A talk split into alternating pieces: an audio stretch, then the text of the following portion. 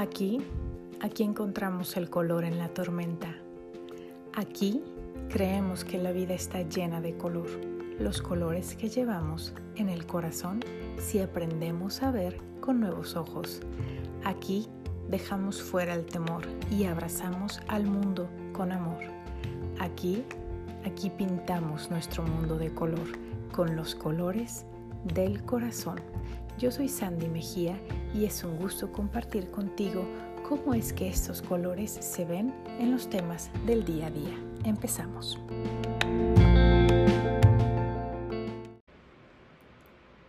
Hola, hola, es un gusto saludarlos nuevamente. Soy Sandy Mejía de este lado de la cámara o del micrófono. Qué gusto estar con ustedes nuevamente. Y este capítulo, que es el episodio número 77, este es un tema que me, me ha estado llenando mucho en estos días que lo he estado preparando, muy contenta, entonces bueno, feliz, feliz de venir a compartirlo con ustedes.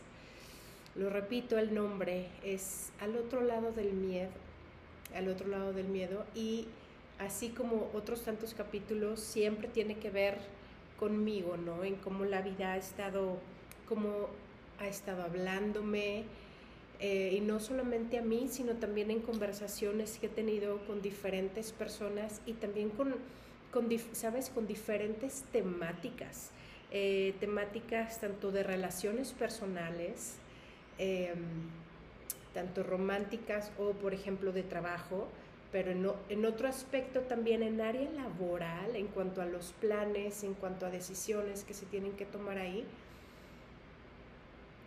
y en cuanto a estilo de vida. Entonces, está muy padre porque como les he dicho antes, la vida siempre me, va dando los, como los recursos, los temas, el material y bueno, eso a mí me encanta. Y ya sin más, vamos a, a comenzar. Como, como ya saben, en la mayoría de los capítulos, y la verdad que no fue con intención, pero así se ha dado, empiezo con una pregunta. Entonces, voy a continuar con una pregunta y te voy a preguntar, literal que te tomes un tiempo y examines, pero lo más seguro es que te va a llegar la respuesta inmediato. Y de hecho, esto, esto es algo que de hecho eh, les menciono en terapia, ¿no? Eh, cuando les hago una pregunta, no es como que para que se metan a indagar y se tarden minutos en contestar, porque a veces cuando hacemos eso, lo que caemos es que caemos en las mismas historias que nosotros nos hemos contado por años. Y a veces la respuesta inmediata es lo más, em, lo más certero en lo que puedes confiar, porque ahí es donde está el corazón, ¿no? Entonces, bueno, la pregunta que tengo para ti hoy es, ¿qué es eso que temes? ¿Qué es eso que has estado mirando, que te atrae, que te gusta, que quisieras, que quisieras probar, que quisieras adentrar, adentrarte más, pero no lo haces por miedo, justamente. Entonces, ¿qué es eso que tú ahora puedes identificar en tu vida y dices, es que esto le tengo temor, entonces no me animo a ir más adelante. Es como si hubiera un abismo o un puente entre tú y eso que quieres más adelante y no te animas a cruzar el puente, a ir hacia adelante.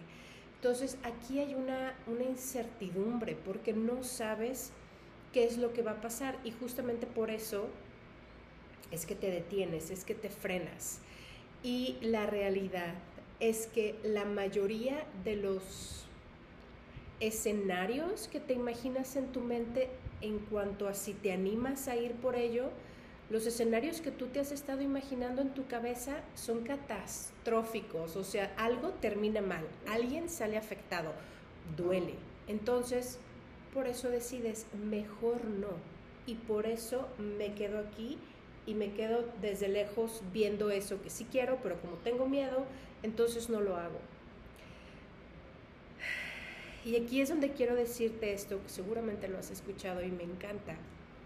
Entonces, eso que quiero decirte ahora es que justamente eso que tú amas, eso que tú anhelas, se encuentra del otro lado del miedo, se encuentra del otro lado del puente, se encuentra del, otro lado de ese abismo que tú no te atreves a cruzar o encontrar una manera de llegar a eso.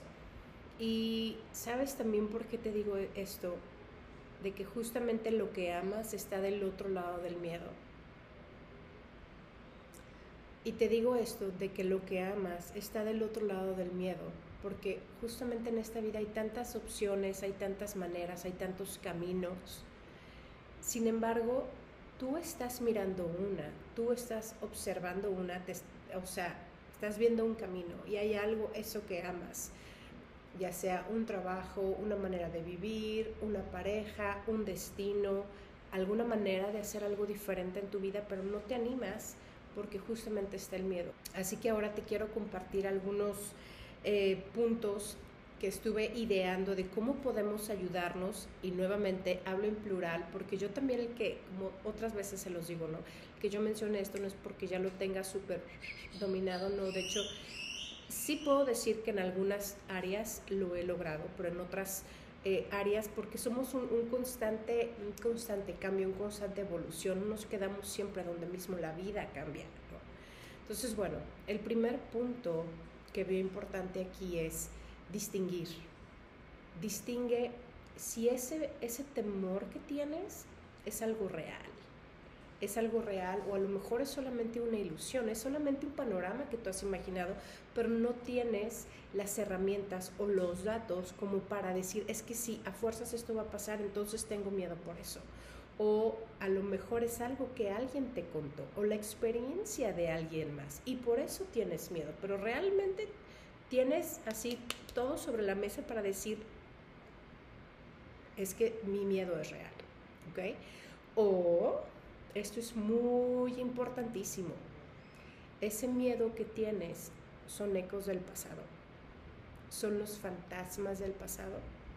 Y esto lo menciono porque verdaderamente es de lo más común que se ve en la vida diaria. También lo veo mucho en terapia, ¿no? Y todos, y lo veo también en mi vida. ¿Qué es lo que pasa? Queremos comenzar algo nuevo, queremos aventurarnos por algo diferente. Pero lo que viene aquí son los fantasmas, los fantasmas del pasado. Esas veces donde antes sí nos hemos animado, hemos hecho algún esfuerzo, pero o no funcionó, salimos lastimados o lastimamos a alguien más en fin, los escenarios pueden ser múltiples, pero precisamente es por eso, es que temo en este momento por algo que sucedió hace años. Y te voy a decir, ese hace años eras otra persona. Sí, eras la misma, eras el, el, mismo, por ejemplo, ahorita, el mismo Pablo o la misma Laura o Marta, no sé quién seas tú que me esté escuchando, pero hemos cambiado, a lo largo de los años hemos cambiado, como lo mencioné antes, la vida sigue cambiando y confía también que tú has cambiado, espero, ¿no? y el tercer punto aquí en distinguir, porque ya vimos el primero, primero, distingue si tu miedo justamente es real, segundo, distingue si a lo mejor eso que temes son solamente las voces del pasado, el fantasma, los ecos o el tercero, que eso también es súper fuerte y de hecho ya tengo un capítulo anterior a estos que es tal vez soy yo que me estoy autosaboteando, soy yo que me estoy metiendo el pie, soy yo que me estoy empujando, soy yo que me limito, soy yo que me, que me refreno, soy yo quien se está frenando de poder lograr esto. Entonces, como yo lo veo, son estas tres opciones. Uno es algo real, segundo, esto son ecos del pasado, fantasmas del pasado, o tercero, soy yo autosaboteándome. Distingue bien en ese temor qué es lo que está pasando. Aquí quiero eh, mencionar algo sobre un autor que me encanta, lo veo como uno de mis grandes maestros, para mí es uno de los top 5 libros, uno de él, y estoy hablando de Michael Singer, que lo he mencionado en otros episodios. Y él habla mucho sobre, sobre la mente, pero en el sentido de que no le creas tanto a tu mente. De hecho, eh, la mente es más que nada la información que hemos recibido a lo largo de nuestra vida, pero por tus papás, por tus maestros, por autoridades, por amigos, por tantas personas, pero desde los medios de comunicación. Y en, ¿sabes dónde se guarda el miedo? ¿Dónde vive el miedo? El miedo vive, vive aquí, el miedo no vive aquí en el corazón, perdón, y para los que están solamente escuchando, señalé la cabeza cuando menciono de dónde vive el miedo. El miedo vive aquí. Y de hecho, algo que les menciono, hay un, hay un pasaje a mí que me encanta, esto está en la Biblia, en el Nuevo Testamento, y hago aquí un paréntesis, literalmente se me vino y se los comparto como lo recibí. Yo recuerdo hace muchos años, estaba como en la adolescencia, no sé, como 17 años, 18, por ahí, otro 17 y 19, por ahí. Y recuerdo que, no sé por qué, yo sentía un, un como un, un, miedo muy grande de por querer, porque yo sentía es que si yo quiero tanto, esa persona se va a ir y me va a doler. Ahorita me están cayendo muchos veintes, pero eso es otra cosa. Eh, y recuerdo que me encontré con este pasaje en el Nuevo Testamento, escrito por, por Pablo. Y él menciona que en el perfecto amor no hay temor, porque el perfecto amor echa fuera el temor. Y recuerdo que cuando yo leí eso me encantó, no entendía todavía lo que significaba, pero en ese momento me, me ayudó mucho. Y bueno, justamente ahorita hablando con ustedes de esto, lo recordé y creo que lo entiendo muchísimo más, porque algo que les he comentado a ustedes es que en la vida siempre nos vamos a encontrar con dos caminos. Uno, uno es el camino del temor y ese, su fin es muerte, pero no, no, no solamente el fin, es todo el trayecto es muerte, muerte de sueños, muerte de ilusiones, muerte de tantas cosas. Eh, que, que, la vida nos quiere dar, pero nosotros nos refrenamos de ello porque no, tengo miedo, tengo miedo, tengo miedo, entonces no hacemos las cosas, ¿no? Y por el otro lado está el camino del amor, y en este, e, el, el fin del camino del amor es la vida, y, e igual como el primer camino, es la vida no solamente al final, sino todo el transcurso es vida, es un florecer de esperanza, de confianza, de perdón, de alegría, de varias cosas. Ahora, quiero sí dejar súper claro, cuando estoy hablando de todo esto del temor, no estoy hablando del temor biológico o, o del temor natural que sentimos todo, por ejemplo, si veo una serpiente de cascabel, claro que me va a dar miedo, ¿no? Pero ese miedo para qué me sirve? Justamente para correr y alejarme, salvar mi vida, o si yo veo fuego, ¿no? Entonces, hay que también distinguir, ese, por eso es distinguir, ¿este es un miedo real o es un miedo que traigo yo cargando, que está aquí dentro, ¿ok? Entonces, bueno, ya vimos el primer punto, que es distinguir. Segundo punto es morir para vivir. ¿Por qué hablo de esto? Y no hablo de una muerte física, hablo de una muerte de ideas, hablo de una muerte de conceptos, hablo de una muerte de justamente lo que tú has puesto en casillas, en folders, en cuadritos y no lo quieres mover de ahí, lo pusiste una vez ahí y no lo quieres cambiar. Entonces, ¿por qué hablo de morir para vivir? Porque uno tienes que morir a lo que eras para poder dar paso a vivir a algo nuevo. Lo repito, morir a lo que eras, a lo que eres en este momento y dar lugar a que algo nuevo comience a vivir. Aquí también es morir a planes que tenías, pero entonces no significa que los vas a dejar atrás, que te olvidas del todo, no, sino que vas a vivir para crear planes nuevos. Morir a la definición que tenía de mí hasta este momento. Tenía yo mismo de mí y el mundo acerca de mí para vivir y definirme de diferentes maneras. Aquí les, les voy a dar un ejemplo que justamente se me vino cuando estaba trabajando en esto. Es algo muy personal, muy, muy querido para mí, pero se los voy a compartir justamente. Morir a lo que eras para, para vivir algo nuevo. Y aquí lo que yo recordé fue una, una historia de amor, justamente una hermosa historia de amor que tuve la oportunidad de vivir. y yo, yo empecé una relación con un hombre divorciado, con una hija pequeña en ese momento y para él, él, estaba dándose la oportunidad de comenzar una nueva relación después de, un divorcio y para, para él era, era, fue hasta, hasta cierto punto eh, como algo difícil, como empezar a, concebirse ya como un hombre con, pareja, ¿no? Pero justamente murió a eso, a la idea de ser yo soltero, papá soltero, eh, el papá luchó, ¿no? Y, y, ser yo ahora alguien con, pareja en una relación. Y morir los planes que se, ya se tenían para crear nuevos planes.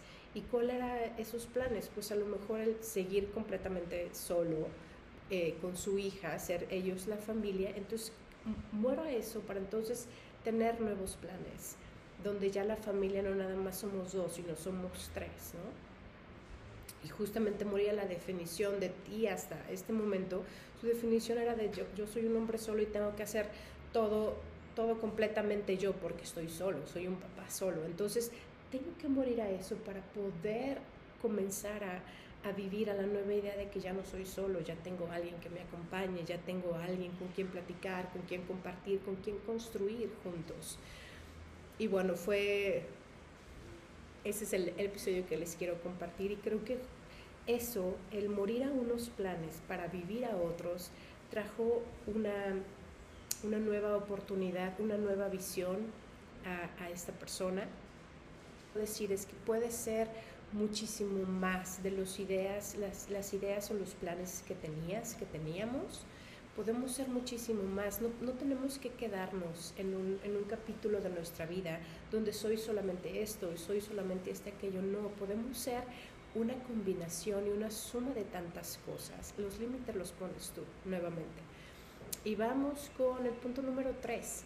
Elige tus batallas, elige tus batallas. Este es un punto que se aplica para tantas cosas, pero con lo que yo voy a comenzar es es eso que tú amas, eso que está del otro lado del miedo, es eso que tú amas, algo por lo que vale la pena luchar.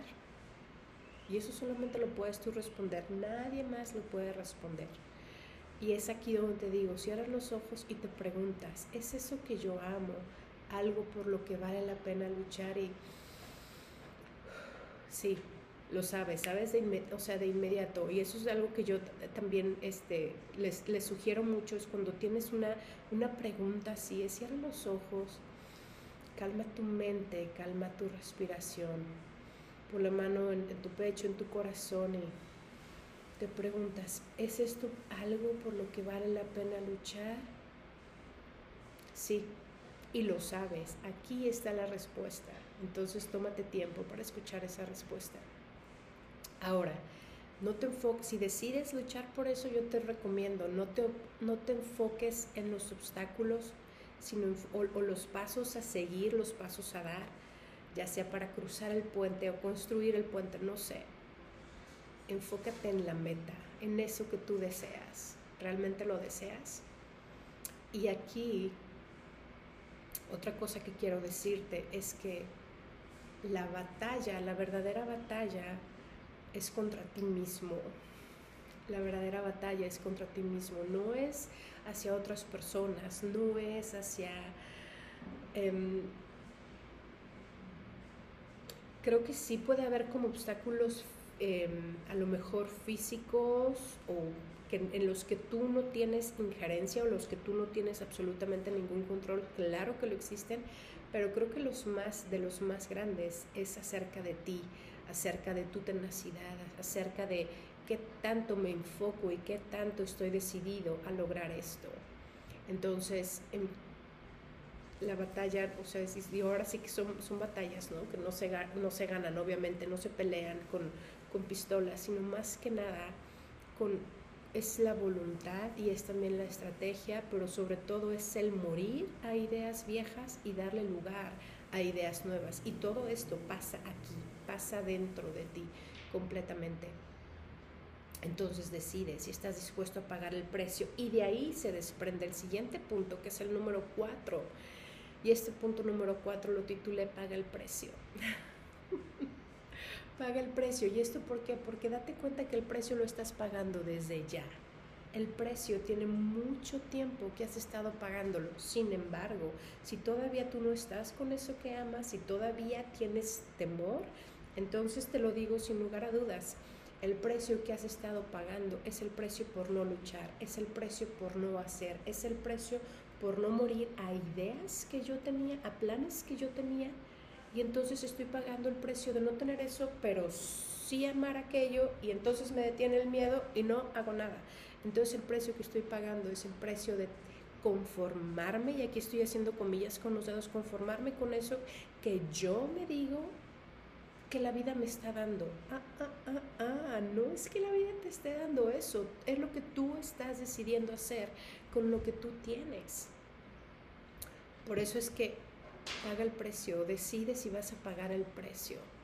Porque date cuenta y te lo repito, el precio lo estás pagando desde ya para tener o no tener eso que tú quieres. Y el último punto es besa, besa o despídete, literal. ¿Y por qué te digo esto? Porque verdaderamente si vas a hacer el trabajo, si vas a animarte a cruzar, a hacer el camino, entonces una vez que llegues a eso que tú amas, besa eso que amas y disfrútalo disfrútalo verdaderamente. Disfrútalo porque ya llegaste, lo lograste. Entonces bésalo tremendamente. Pero si decides al final de cuentas no hacer nada y quedarte solamente viendo ese, temor tan grande y eso que amas del otro lado, pero decides no hacer nada, entonces mi recomendación para ti es despídete ya de eso porque verdaderamente yo te digo, ¿para qué sigues ahí? ¿Cuál es tu intención? ¿Te estás haciendo daño? Te estás haciendo daño. Y sabes, también tengo como un lema ¿no? en mi cabeza y es, no te quedes en los lugares donde no puedes florecer. Lo digo otra vez. No te quedes en los lugares donde no puedes florecer mejor despídete. Aquí te quiero decir algo y es que prueba no superada es prueba repetida. Es prueba repetida. Y esto se aplica para todas las áreas de la vida, todas las áreas de la vida. Y un ejemplo súper básico y súper, creo que todos lo podemos visualizar, es cuando empezamos a caminar cuando empezamos a caminar nos tropezamos muchísimas veces, nos caemos. Bueno, hay uno que otro que empieza a caminar y nunca se tropieza, ¿no? Este, mi familia hay alguien así. Pero en general nos vamos a tambalear, nos vamos a caer, o sea, no sale a la primera. Sin embargo, tú estás tan decidido a hacerlo como andar en bici, ¿no? O andar en patines. Te caes mil veces. Yo, o sea, me caí mil veces pero lo disfruté y al final de cuentas aprendes a hacerlo. Así que te repito, prueba no superada, es prueba repetida. Y sin duda hay eventos, hay situaciones que la vida nos lo muestra una vez. Pero si tú no estás dispuesto a pagar el precio, tú te vas y dices, no, bueno, ya me despedí, bye. Sin embargo, si es algo que la vida desea que tú aprendas y me atrevo a decir que en el fondo de tu corazón tú quieres hacerlo, tú quieres lograrlo, pero todavía no te animas a hacerlo, no tienes el coraje o no simplemente crees que no es el tiempo. Le das la vuelta y te despides. Pero repito, si la vida necesita enseñarte eso, no, no, no porque la vida lo necesite, sino tú lo necesitas para las situaciones que se te presentan.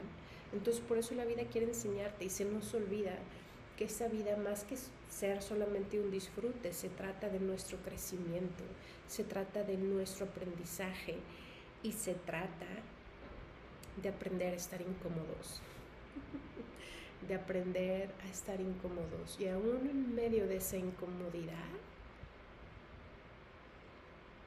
poder tener paz y para mí eso es una maestría. Así que bueno, esto es todo por mi parte en esta ocasión, episodio 77, al otro lado del miedo.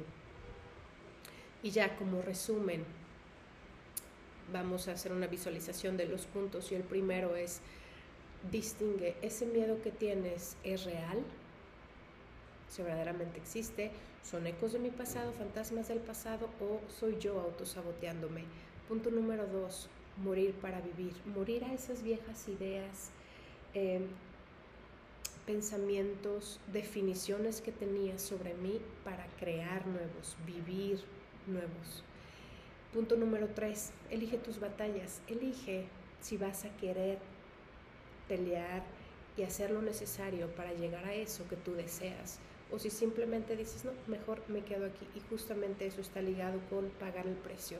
Date cuenta que cualquiera de las cosas tú ya estás pagando el precio. Y punto número 5, besa o despídete. Si vas a ir por ello y lo vas a lograr, entonces besa eso que amas.